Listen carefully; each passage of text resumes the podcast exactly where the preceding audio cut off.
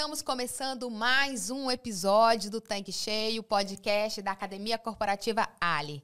Eu sou a Karen Rodrigues e hoje eu vou bater um papo com Marcel Molina, da Bravende. Nós vamos falar sobre vendas e sobre a centralidade do cliente. Então, bora começar o nosso episódio de hoje. Tudo bem, Marcel? Bacana demais receber você aqui na nossa bancada para falar sobre um tema que é muito importante para os nossos revendedores e para o varejo no modo geral.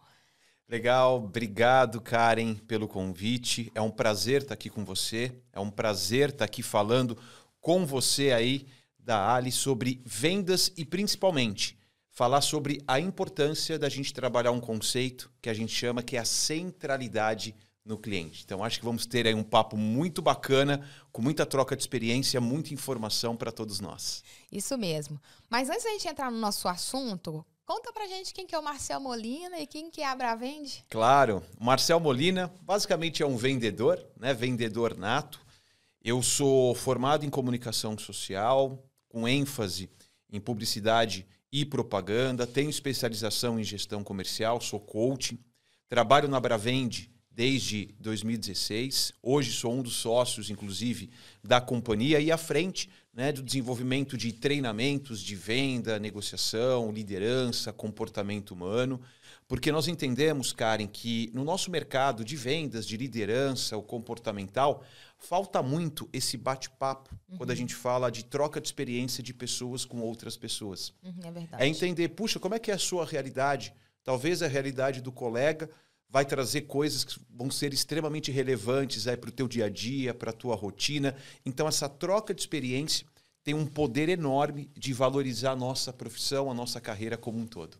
Bacana. E aí, já que você entrou nesse assunto né, de centralidade do cliente, eu queria entender o seguinte: para vender mais e melhor, é necessário que o posto trabalhe esse conceito de centralidade do cliente, né? O que, que seria isso e como adotar esse conceito nos postos? Claro, ô Karen, centralidade no cliente, falar de forma bem objetiva, é colocar sempre o cliente no centro de toda e qualquer tomada de decisão é antes de decidir qualquer eventual venda ou compra, eu tenho que adotar a visão de mundo de quem está do outro lado.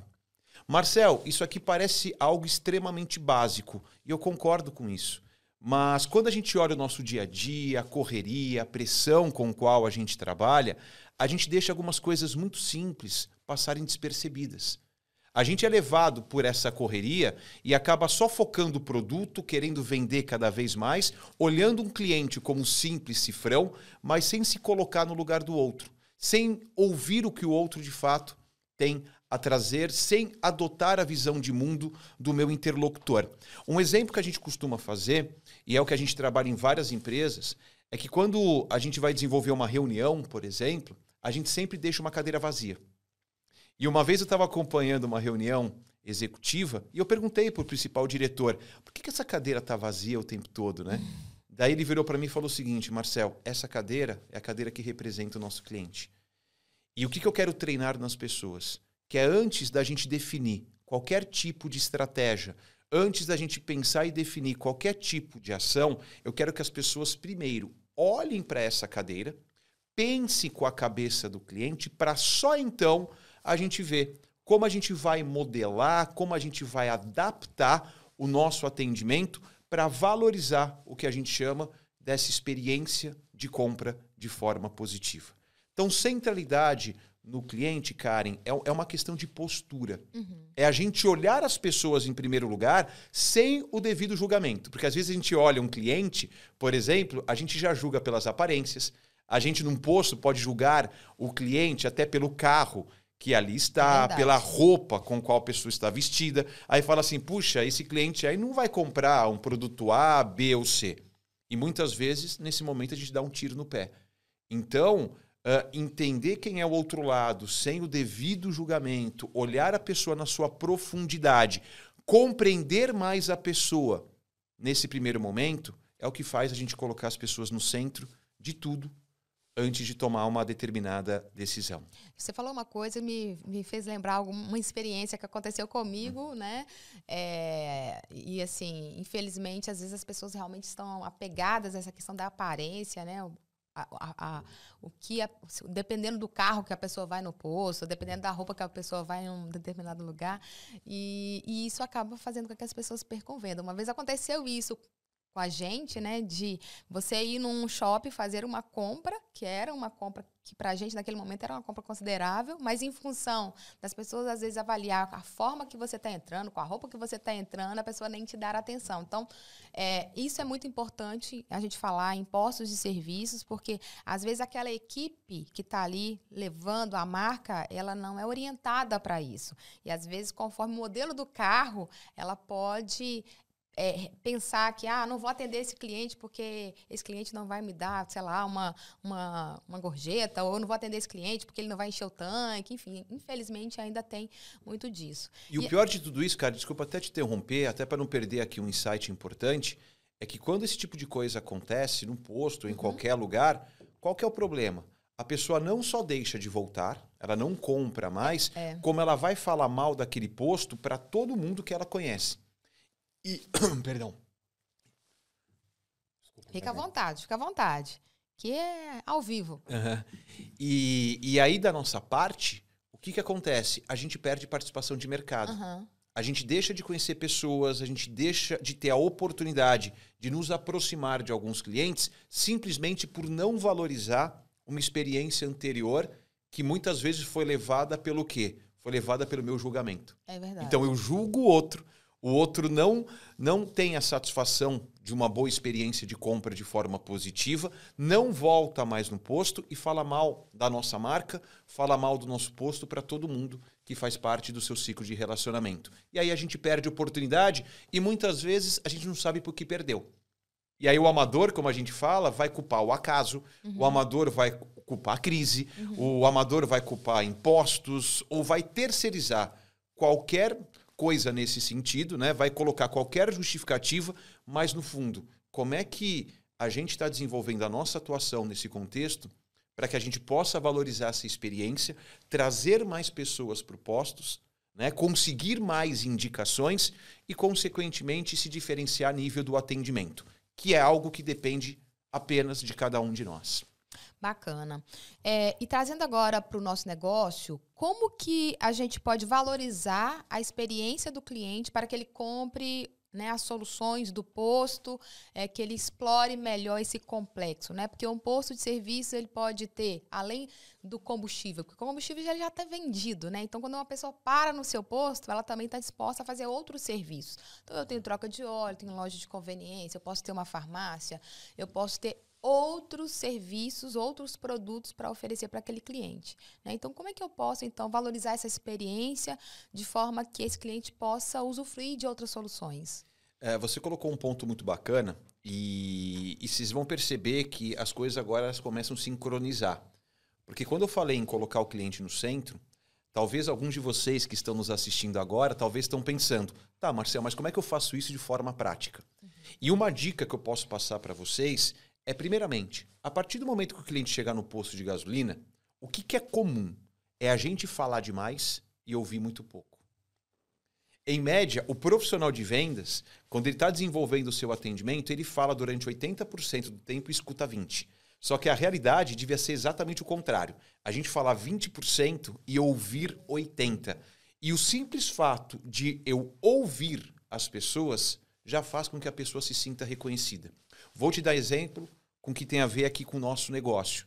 Já vi experiências acontecer dentro de postos de gasolina aonde o cliente chega, o freitista ou o profissional que está ali atendendo não dá atenção para o cliente, só que o cliente está lá com a família.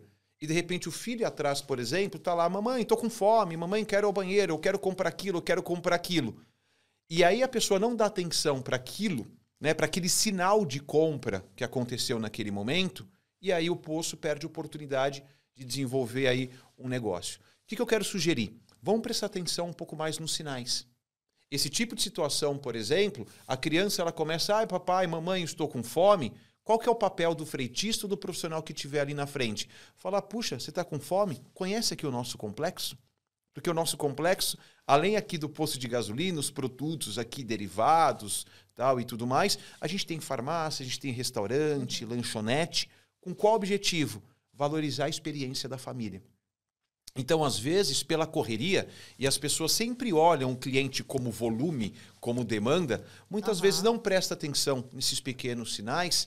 E às vezes o próprio cliente ele deixa de comer naquele complexo porque nem ele percebe É né, o estabelecimento que está ali.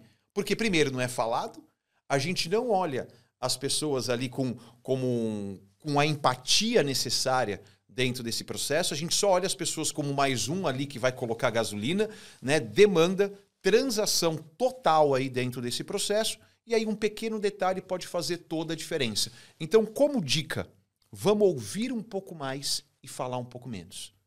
Outro ponto importante, a gente vai chegar lá e vai falar um pouco sobre empatia, mas a forma como a gente atende o cliente, a nossa postura corporal, é, é- é outro ponto que faz toda a diferença. Eu vou te falar como experiência como cliente e muitas vezes em postos de gasolina. Olhando como cliente, o cliente muitas vezes ele vai enxergar o nosso posto como um commodity. Puxa, a gas- a gasolina na, na Ali custa tanto, no concorrente custa X. O que, que eu quero? Eu quero mais barato para ontem, né, no menor prazo possível. Agora, o que faz a diferença? É a forma como o profissional lida com a situação. E por quê? Eu hoje, eu costumo ir no posto de gasolina, e é um que tem perto, inclusive, da minha casa, que é onde as pessoas me recebem sempre com um sorriso. Já vi muitas vezes, né? Quando cheguei num posto, a pessoa está lá de cabeça baixa, nem olha no seu olho. E o simples fato de um sorriso, um olhar, né? Olhar o famoso olho no olho, um bom dia, um boa tarde, um boa noite, seja bem-vindo Aham. Né, deixa o clima muito mais confortável e aí a gente já começa a falar de algumas coisas e as oportunidades ali aparecem. E você eh, me fez lembrar também, assim, eu sou da área, né, e trabalho com treinamento há mais de 20 anos. É, e então a gente está o tempo todo nos postos. E parece que assim, poxa, mas é o sorriso mesmo? Parece que é pouca coisa, mas isso faz total diferença. E quando você fala da empatia, eu também lembrei assim, esse ouvir, esse ouvir também está muito ligado a essa observação. Às vezes eu tô, às vezes a pessoa, eu não, mas assim, é- é, as pessoas estão abastecendo com, com, com a família e tá indo fazer uma viagem. E o cara, e a família preocup- tá preocupada com tanta coisa, esqueceu de calibrar o pneu, esqueceu de é, verificar detalhes que pode ser um problema ali na estrada. Né? E que às vezes esse, fun- esse funcionário de pista vai lembrar e vai fazer toda a diferença. Isso marca. Né? Então, Perfeito. é, é, esses detalhes que é ou- ouvir, prestar atenção em cada perfil de cliente que está ali abastecendo, o que, que eu posso ajudar. É, eu lembrei de uma, de uma situação que foi uma situação até assim é, delicada, porque é, eu já fui lá no passado é, responsável por um posto escola, muitos anos Ok. atrás. E aí nós tivemos uma experiência que era um cliente que chegou para abastecer e esse cliente ele estava buscando uma, uma, uma, uma solução para o carro dele e nós começamos a conversar. E aí, naquela questão de dar atenção àquele cliente, ele ficou mais tempo no posto. E aí, o que, aconteceu? Na hora que a gente fez o que ele pediu, né? Eu recordo disso, nunca esqueci dessa situação. É, na hora que terminamos tudo que ele pediu, ficamos ali um tempão conversando, um cliente muito simpático e tudo. E aí, ele começou a ter um ataque cardíaco na nossa Puxa frente. É, foi uma situação realmente que eu nunca esqueço. E aí ele teve uma situação e ali a gente deu todo o suporte para aquele cliente que estava ali naquela hora. É, chamamos o SAMU, fizemos os primeiros socorros ali no posto, chamamos o SAMU, buscamos um, um- um hospital que era próximo ali. Ele foi, foi atendido e tal. Graças a Deus deu tudo certo, né? Ele conseguiu se recuperar e depois a filha dele foi lá no posto, né, nos agradecer por toda essa atenção e atendimento. E eu fiquei pensando assim, poxa, olha, assim, são, é, foi uma situação é, totalmente atípica do, né, mas eu falo assim, poxa, aquele tempo a mais que a gente deu para aquele cliente foi inclusive um tempo a mais que ele precisava que um- e poderia ter acontecido uma situação com ele, ele dirigindo e aquele tempo a mais ali no posto, é, digamos assim, salvou a vida desse cara, né? Então, assim, é, esse é um exemplo totalmente atípico, mas eu falo assim: você prestar atenção no cliente, dar atenção ao atendimento, fazer determinadas leituras do dia a dia, como que pode impactar né, a experiência do cliente. E é, falando um pouquinho dessa questão de empatia, né, que é o que nós estamos trazendo aqui à mesa, por que, que a empatia seria fundamental para garantir essa experiência do cliente? Karen, a gente costuma dizer que o relacionamento é o segredo duradouro para o sucesso em vendas de qualquer tipo de modelo de negócio. O que você trouxe aqui como referência, que eu achei sua história incrivelmente, né? É, a sua história é fantástica, é, mostra exatamente o quê? O que vai fazer a gente vender mais ou menos tem a ver com o impacto emocional na experiência do cliente. Uhum. E, e o que você nos trouxe aqui tem a ver com o impacto emocional positivo.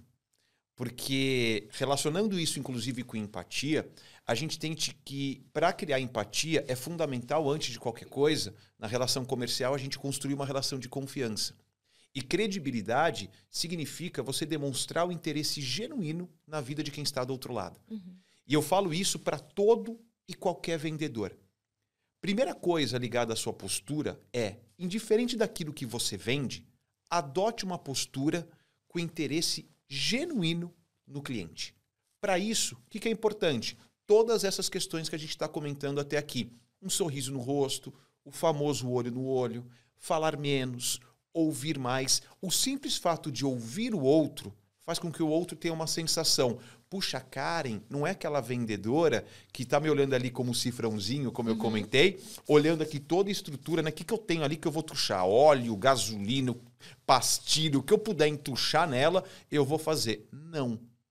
Claro que eu sou um profissional de vendas e eu quero vender. Uhum. Mas primeiro, eu me coloco no lugar do outro, eu adoto essa postura com interesse genuíno em quem está do outro lado, escuto mais um sorriso no rosto, porque isso cria credibilidade e credibilidade é a premissa principal para o sucesso dos nossos negócios. Trazendo isso para algumas ferramentas que a gente trabalha, inclusive em treinamentos com algumas empresas, a gente entende que 40% em média do tempo e da energia de um profissional consultivo acontece quando, primeiro, você profissional, você cria com seu cliente uma relação de confiança. E a primeira premissa, inclusive, para quebrar qualquer objeção de preço ou qualquer objeção que eventualmente apareça lá no momento do fechamento. Então, quando eu crio credibilidade, eu já vou fazendo o que eu chamo de alguns pequenos fechamentos parciais. Que é o quê? Eu vou deixando o papo confortável, a experiência vai sendo cada vez mais valorizada, que quando eu apareço ali com um produto, por mais que você do outro lado apresente qualquer objeção, mas a objeção aí ela já perdeu totalmente a sua força. Uhum. E aí todo o argumento que eu utilizar, o cliente ele vai levar muito mais a sério, porque antes qual foi o seu foco? Antes de falar de produto, de preço, seja o que for, a gente criou esse vínculo. Nós criamos esse relacionamento, que é o segredo, inclusive para a gente fazer daquela venda uma próxima venda ou daquela venda uma indicação e consequentemente a gente faz esse fluxo fluir naturalmente. Legal. E como que a liderança, né? A liderança, eu estou falando ali dos revendedores, que são os empresários, que estão ali à frente do negócio, ou, ou, até mesmo os gerentes, que muitas vezes o revendedor ele tem vários negócios e ele pode deixar ali um profissional que faz a gestão do posto.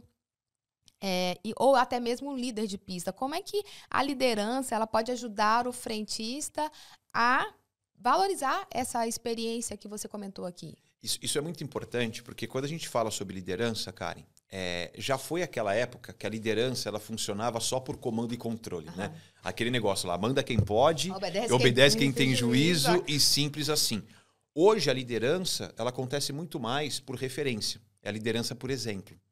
Então não adianta muitas vezes um líder virar para você, Karen, e falar, ó, faz isso, isso isso, tenha empatia, faça perguntas, escute mais o seu cliente se eu, muitas vezes, como líder, eu não adote, né, ou não adoto exatamente a mesma postura e vou seguir ali o mesmo movimento.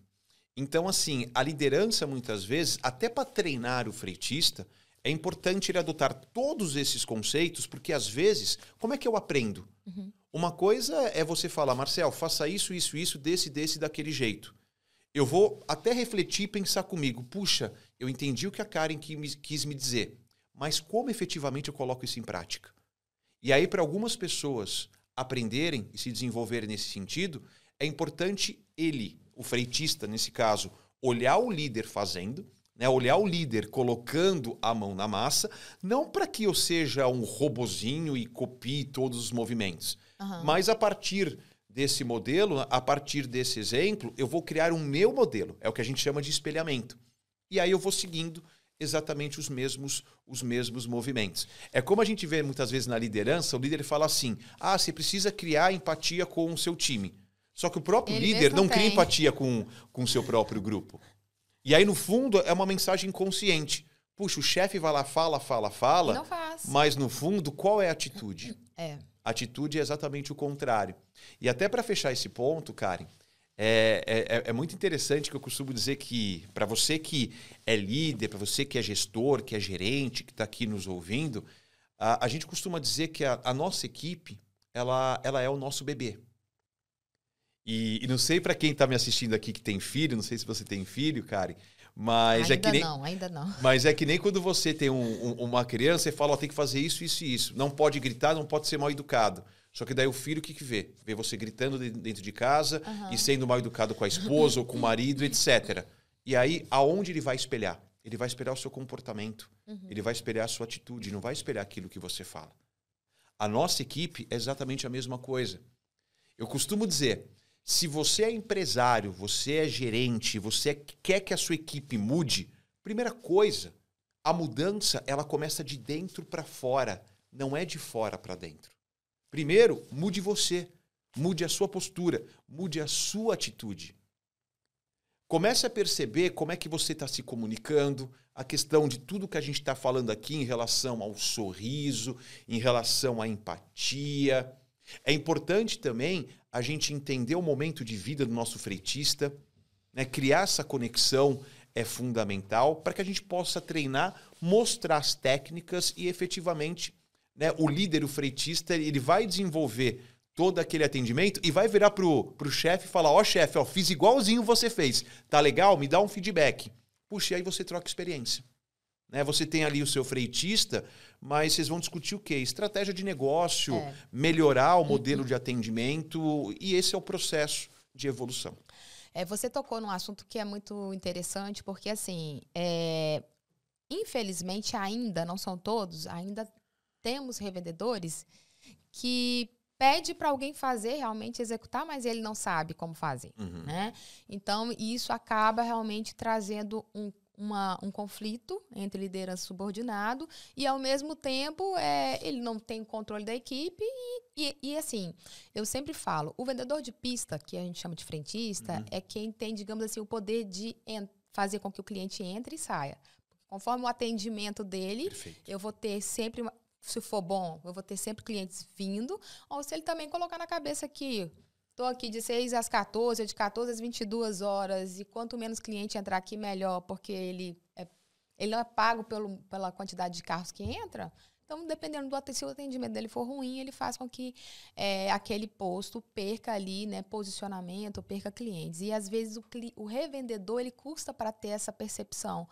E, e muitas vezes, é, eu acho que eu já até cheguei a comentar com você isso em algum momento é que muitas vezes o revendedor ele tem um negócio, mas ele conhece pouco desse negócio, realmente. Uhum. Então, para ele orientar esse time fica difícil, fica um gap muito grande. Ele não precisa saber tudo. A gente sabe que o líder não tem que saber tudo, né? Mas ele tem que entender algumas particularidades desse negócio para que ele consiga instruir essa equipe, né, e o complexo. Então, assim, se ele tiver bem entrosado, bem alinhado com a equipe dele, ele vai conseguir extrair mais informações da troca de óleo, para ele perceber quais são os produtos que ele precisa vender mais, como é que é o perfil de cliente que está entrando ali, o que, que, ele precisa incrementar. Ele trazer também esse time para um pouco para a estratégia, porque aí o cara se sente importante, valorizado, aquela, aquela questão do pertencimento, né, que poxa, ele está ajudando ali o chefe, né, o patrão o, o revendedor, aí além. E com certeza, com isso, ele também pode alcançar até ou um ajuste salarial, ou claro. uma promoção e tal, né? Então, é, e no final, todo mundo ganha. O revendedor ganha, o frentista ganha, a equipe fica mais né, formada. Então, achei que você trouxe esse, esse, esse, esse assunto foi bem bacana, foi bem positivo. E deixa eu até pegar um ponto aqui, complementando o que você trouxe também, que é muito positivo. Uh, é claro que o líder ele não tem que saber tudo e uhum. ninguém é obrigado a saber tudo de todos os detalhes. Claro. É, é, é, complicado isso. Mas, ao mesmo tempo, é importante o líder também se colocar no papel de aprendiz. Uhum. Porque você colocou muito bem alguns pontos aqui. O líder tem que conhecer o básico dos produtos, tem que conhecer de venda, tem que conhecer de pontos específicos para que o seu negócio possa crescer, evoluir e todo mundo crescer né, junto com isso. Então, eu não vejo nenhum problema um revendedor, um empresário, muitas vezes, ao invés de só cobrar, né, o vendedor de pista vai lá e vende mais, e aí o vendedor de pista vira e fala assim: tá, mas como é que eu faço isso? E o próprio líder também não sabe como faz que, que o líder pode fazer? Esse é o processo evolutivo, uhum. Karen. Eu vou buscar conhecimento. E às vezes leva o freitista, troca informação, conteúdo. Hoje tem quantos cursos de vendas, por exemplo? Hoje existem cursos de graça, workshops, né? Uh, matérias, conteúdos que tanto líder quanto o liderado possam discutir em, em alguns momentos para engajar e fazer todo mundo se empoderar e poder crescer. Uhum. Né? E, o, e o vendedor de pista, o freitista, ele começar a, a sentir que ele faz parte daquele negócio. Para que ele possa trazer aqui algumas ideias e, e um ponto fundamental. O que cabe a você, revendedor, é entender, não é porque você é o empresário ou revendedor, você sabe tudo e o teu vendedor de pista não sabe nada. Se coloque no papel de aprendiz. Porque o vendedor de pista, ele está vendo lá os clientes passar o tempo Exatamente. todo. E ele pode trazer ideia para a tua para a tua empresa, né, para a tua companhia, para o teu posto de gasolina, que pode ser uma ideia assim revolucionária, que talvez assim, ó, num piscar de olhos, pode potencializar o resultado do seu negócio. E às vezes o frentista não fala porque ninguém presta atenção, ninguém dá atenção. Eu já escutei muitas vezes assim, um frentista em alguns encontros que a gente faz também com esse público, ele fala, ah, mas o chefe não ouve e tal. E às vezes o revendedor está perdendo uma grande oportunidade, porque ele sabe qual é o horário de maior fluxo, ele sabe qual que é o perfil de carros que está entrando ali, é, ele sabe o que, que os clientes estão reclamando ou estão elogiando. Então, essa conversa se o revendedor começar a estreitar mais esse relacionamento com a equipe dele, ele vai extrair muitas coisas importantes que vão fazer prosperar o negócio dele. E tem um ponto importante. Tem a questão que você falou, puxa, o, o, o fretista fala assim, ah, eu não vou falar com o chefe porque ele não quer ouvir. Tem esse ponto, eu concordo, mas eu vou um pouco além. Às vezes o fretista pode pensar, eu vou falar com o chefe, vou dar uma dica valiosa para ele, para quê? Uhum. O chefe não está nem aí para mim. O chefe não está preocupado comigo. O chefe não está querendo me empoderar. Eu não vejo o chefe querer que eu cresça aqui dentro. Para que, que eu vou dar uma dica para uma pessoa que não está se importando comigo? Talvez você, revendedor, possa estar tá pensando o seguinte: puxa, ô Marcel, mas eu nunca pensei isso do meu freitista. Mas isso tem a ver com ruído de comunicação. Sim. Isso talvez é a mensagem como o outro lado está entendendo. Exatamente. Isso. Porque uma coisa é o que eu falo aqui para vocês, outra coisa é o que vocês estão ouvindo. Então, cabe a você, líder, muitas vezes, e eu vejo muito isso, viu, Karen? Às vezes, o, o, empresário, ele quer criar mais relacionamento com o seu time, ele quer se comunicar melhor, ele buscar cursos de oratória, muitas vezes, para melhorar a sua própria comunicação, porque por mais que a gente tenha boa intenção com o nosso time, é importante que a gente se comunique bem, para que as pessoas entendam exatamente a mensagem que a gente quer passar, e aí todo mundo, como eu falei, possa estar tá sempre se desenvolvendo aqui nesse processo evolutivo. Bacana. E aí, pegando um pouquinho dessa questão do time, né, de treinamento e desenvolver o time, como, né, é, é, como que, qual a importância, né, de desse líder desenvolver treinamentos contínuos para é, esses vendedores de pista, esses frentistas, né, para que eles é, estejam preparados para garantir essa experiência do cliente? Tem, um, tem, dois tipos de treinamento que a gente pode trazer aqui, que é muito simples de, de você, revendedor, adotar. Primeiro, é, isso tem um pouco a ver com o que a gente já falou aqui nas, nas perguntas anteriores, que às vezes você levar situações do dia a dia e discutir ali com o seu vendedor de pista ali as devidas situações e dificuldades. Que é o que a gente chama muitas vezes, Karen, que é quando um líder discute com seu time o que a gente chama de boas práticas. Quer sentar um dia almoçando ou pegar um período do dia, falar como é que estão as coisas, quais são as dificuldades, qual o perfil de público. É o líder se interessar pelo perfil de público e ouvir do seu colaborador, muitas vezes, o que pode ser feito de melhor. E assim a gente discutir boas práticas. Puxa, Marcel, mas aconteceu uma situação aonde o cliente ficou extremamente chateado, ele não volta nunca mais. E aí o que cabe você, muitas vezes, revendedor? Não é pegar essa situação para cobrar o teu freitista mas é usada essa situação para você aprender e simplesmente fazer com que o freitista também aprenda. Em cima de duas perguntas que eu acho que são fundamentais quando a gente fala aqui né, e a gente pensa no processo de desenvolvimento. É fazer com que a pessoa pense o seguinte: aquela situação, ela é uma oportunidade do freitista desenvolver o que no seu dia a dia? E principalmente, o que, que a gente pode aprender com os erros? E qual é o objetivo disso? a gente pegar o aprendizado dessa situação para que numa próxima oportunidade, se um problema semelhante acontecer, o time como um todo ele vai estar muito mais preparado para lidar com aquele cenário. Então, assim, um tipo de treinamento é essa troca de boas práticas. E o que cabe? E aí eu volto ao primeiro assunto aqui do nosso podcast, que é o centralidade no cliente. Quando eu falo em centralidade no cliente, eu não falo só do cliente externo, eu falo do cliente interno. E ouvir o seu colaborador é uma das formas riquíssimas de criar empatia com o time. Você falou, Karen, e muito bem falado, sobre a questão do empoderamento. Eu empodero as pessoas quando eu dou voz ao meu time. Uhum. E não é da voz e tipo assim, né? A pessoa falou duas palavrinhas, você já vai lá, interrompe e fala assim: não, não, não, não, não, tem que seguir o meu caminho, a minha direção, da forma que eu quero.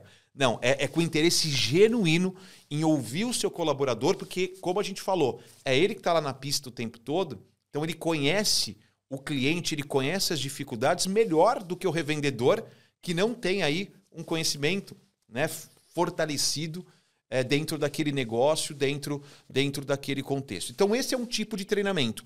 Um outro treinamento muito comum é você, revendedor, acompanhar, por exemplo, o atendimento do seu freitista e depois que a hora que o cliente for embora, você dá um feedback em cima da atuação comercial, valorizando o que o freitista fez de bom.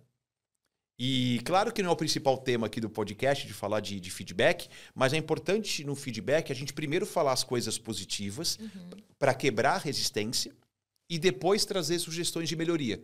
Então aconteceu um atendimento, o cliente foi embora, você vira lá para o seu vendedor de pista e fala: vendedor, o que, que eu gostei? Por exemplo, ah, sua empatia foi muito bacana, sorriso no rosto, ouviu ali o seu cliente, mas o que pode melhorar? Talvez fazer uma outra pergunta, né? Direcionar o cliente para conhecer todo o complexo ali do posto de gasolina, para que pudesse assim valorizar melhor a experiência do cliente, ele poder voltar em outra oportunidade e poder recomendar aquele posto para os seus amigos e para os seus parentes. Então, são duas formas bacanas ali da gente desenvolver treinamento contínuo com o time. Excelente, Marcel. Agora, entrando um pouquinho mais a fundo sobre vendas, é, explica para a gente a diferença de venda tradicional e venda consultiva. Perfeito. O que é venda tradicional, Karen, em todos? Isso tem a ver com foco, tem a ver com postura. A venda tradicional, ela vem de transação, aonde o foco do profissional de vendas está mil por cento em produto. E o vendedor, em linhas gerais, ele vira aquele famoso folheto falante, né? É aquele que só conhece das características e benefícios do seu produto. O cliente aparece ali no posto, ele começa a falar pelos cotovelos sem entender exatamente o que cada um enxerga de valor. Consequentemente, a gente não valoriza a experiência.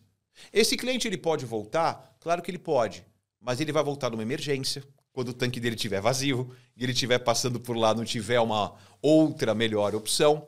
Mas o, o papel fundamental do profissional de vendas é desenvolver o foco consultivo. Aonde, primeiro, a gente trabalhe a questão da credibilidade, o desenvolvimento da empatia. Como a gente está comentando aqui, esses pequeninos detalhes são que vão fazer toda a diferença. O vendedor consultivo ele faz perguntas ligadas à necessidade do cliente onde, por exemplo, você tocou num, num ponto muito importante, muito bacana, né, no, nos comentários anteriores. Às vezes eu tenho um posto de gasolina que está na beira de uma estrada. Uhum. e você percebe lá que o pneu está um pouquinho vazio, você pode, através da empatia, chegar lá para o cliente e falar assim: puxa, cliente, está pegando estrada, vai viajar. Puxa, é importante ó, encher o pneu, calibrar o pneu, valorizar a segurança da família. Se Deus me livre, né, acontece alguma coisa na estrada, como é que você fica? E cliente, nessa hora, talvez ia passar batido ali calibrar um, pe um pneu. Um pequeno Sim. detalhe: qual prejuízo poderia trazer para o cliente? Qual o nível de estresse? E, e, e, como eu falei, é um processo inconsciente que o cliente vai parar e pensar o seguinte: caramba, esse cara ele quer vender talvez outras coisas. Nesse momento, está vendendo uma experiência. Mas ó o que esse freitista, o que esse vendedor de pista está me prevenindo. Então é a gente entender um pouco mais do contexto e fazer algumas perguntas. Por exemplo, Karen, investigação que tem a ver com uma postura consultiva. Você lá no posto, você vê que a, a palheta lá do, do retrovisor, né, do, do, do cliente está lá, tá lá ruim. Puxa, está numa época de verão, época de muita chuva. Você pode virar para né, virar o cliente e perguntar: Puxa, cliente, tá vendo que a paleta tá ruim tal? E se pegar uma chuva na estrada, tal, como é que fica? É perigoso. Que tal trocar, garantir a segurança, a tranquilidade da e sua viagem? A gente nem tá pensando nisso. Não tá né? pensando nisso, porque tá o filho lá, papai, mamãe, quero ir pra praia, vamos lá, vamos lá. Você já quer acelerar para chegar o quanto antes. E, e o que, que a gente fala? A postura consultiva é vender coisas para as pessoas que nem as pessoas imaginam que precisam.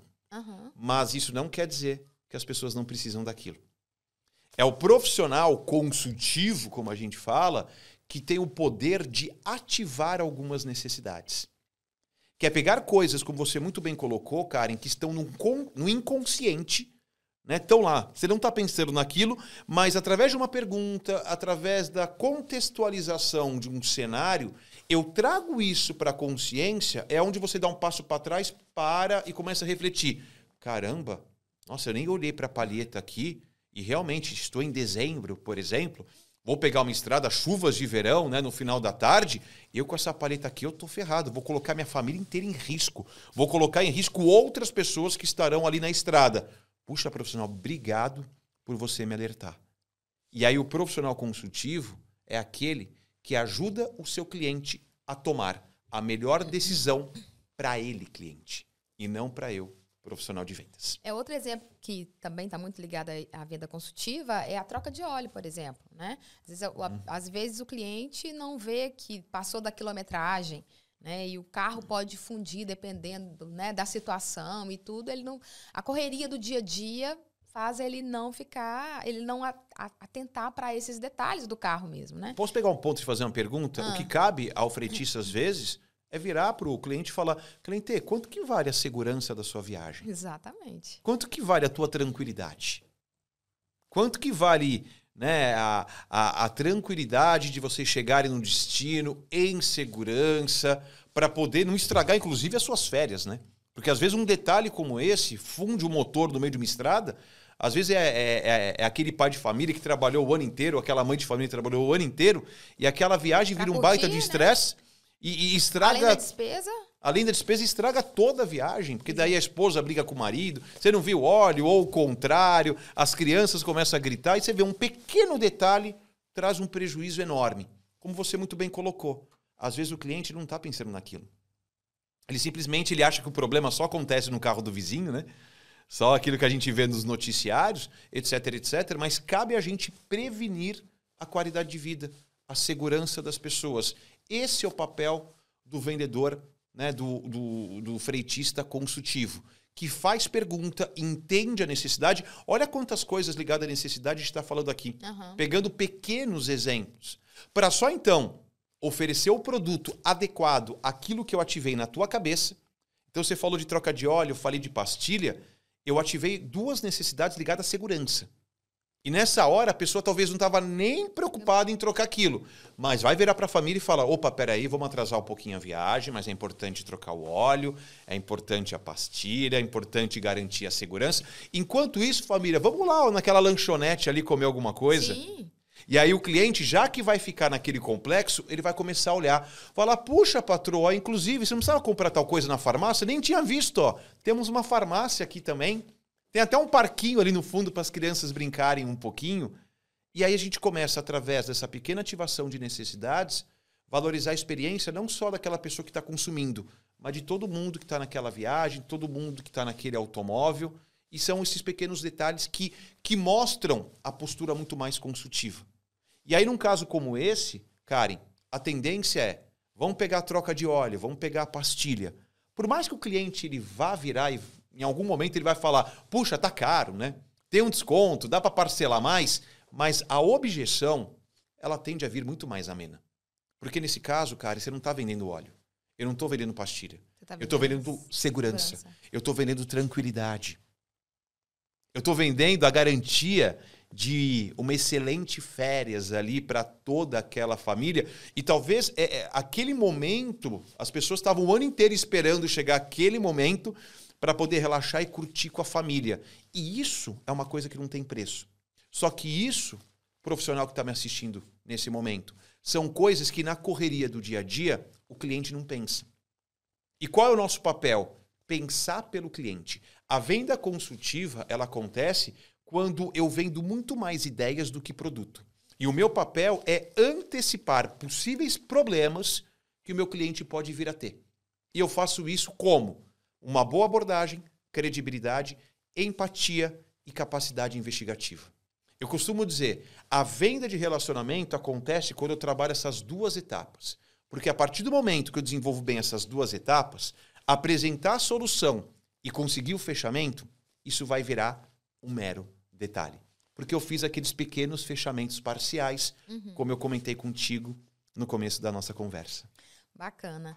É, falando em venda consultiva, né, em atendimento, é, e entrando um pouco mais nessa questão do atendimento, a gente consegue fazer controles desses, desses atendimentos, né? E se a gente conseguir fazer esse controle, como é que a gente estabelece? Basicamente, Karen, é, a gente costuma dizer que quem controla mais o processo de venda, quem controla mais é aquele que faz mais perguntas. Então, por, por que, que empatia, credibilidade e capacidade investigativa é mais do que fundamental?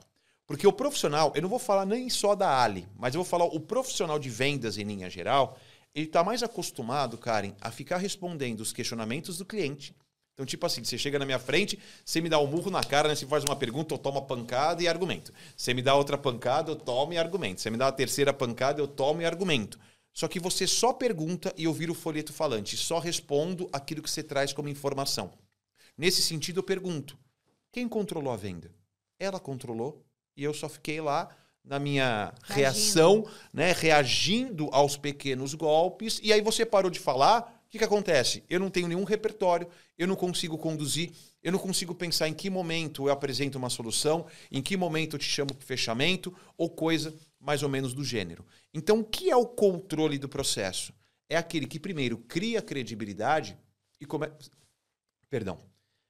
É aquele que cria credibilidade e, através da empatia, começa a fazer algumas perguntas. Quanto mais perguntas eu fizer, mais eu controlo o processo comercial. E o que cabe? E aqui eu volto o que a gente falou, inclusive, né, em relação ao treinamento do vendedor de pista com a liderança. É muito comum e é importante você definir com o freitista, por exemplo, algumas perguntas chaves que são fundamentais a serem feitas para todos os clientes que vão aparecer naquele posto. E você pode definir umas duas ou três perguntas principais e fazer perguntas abertas para quê? Para que o cliente tenha aquela sensação: puxa, esse posto aqui não é mais um do que eu estou acostumado a passar todos os dias.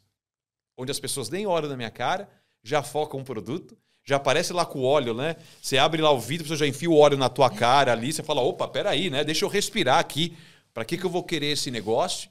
E é muito comum, cara. Infelizmente, é muito comum esse tipo de coisa acontecer.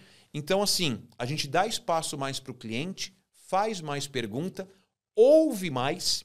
E um ponto importante para fechar essa questão. Não adianta também fazer excelente pergunta se eu não desenvolver a minha, a minha habilidade de escutativa. Porque eu conheço muito profissional de vendas que vira e fala assim: Não, Marcel, eu faço excelentes perguntas para o meu cliente. Legal, mas qual resposta que você absorveu? E como é que você absorveu essa resposta e através dessa resposta você criou novas perguntas para explorar um pouco mais no detalhe a necessidade ali dentro daquele contexto? Porque o que é comum?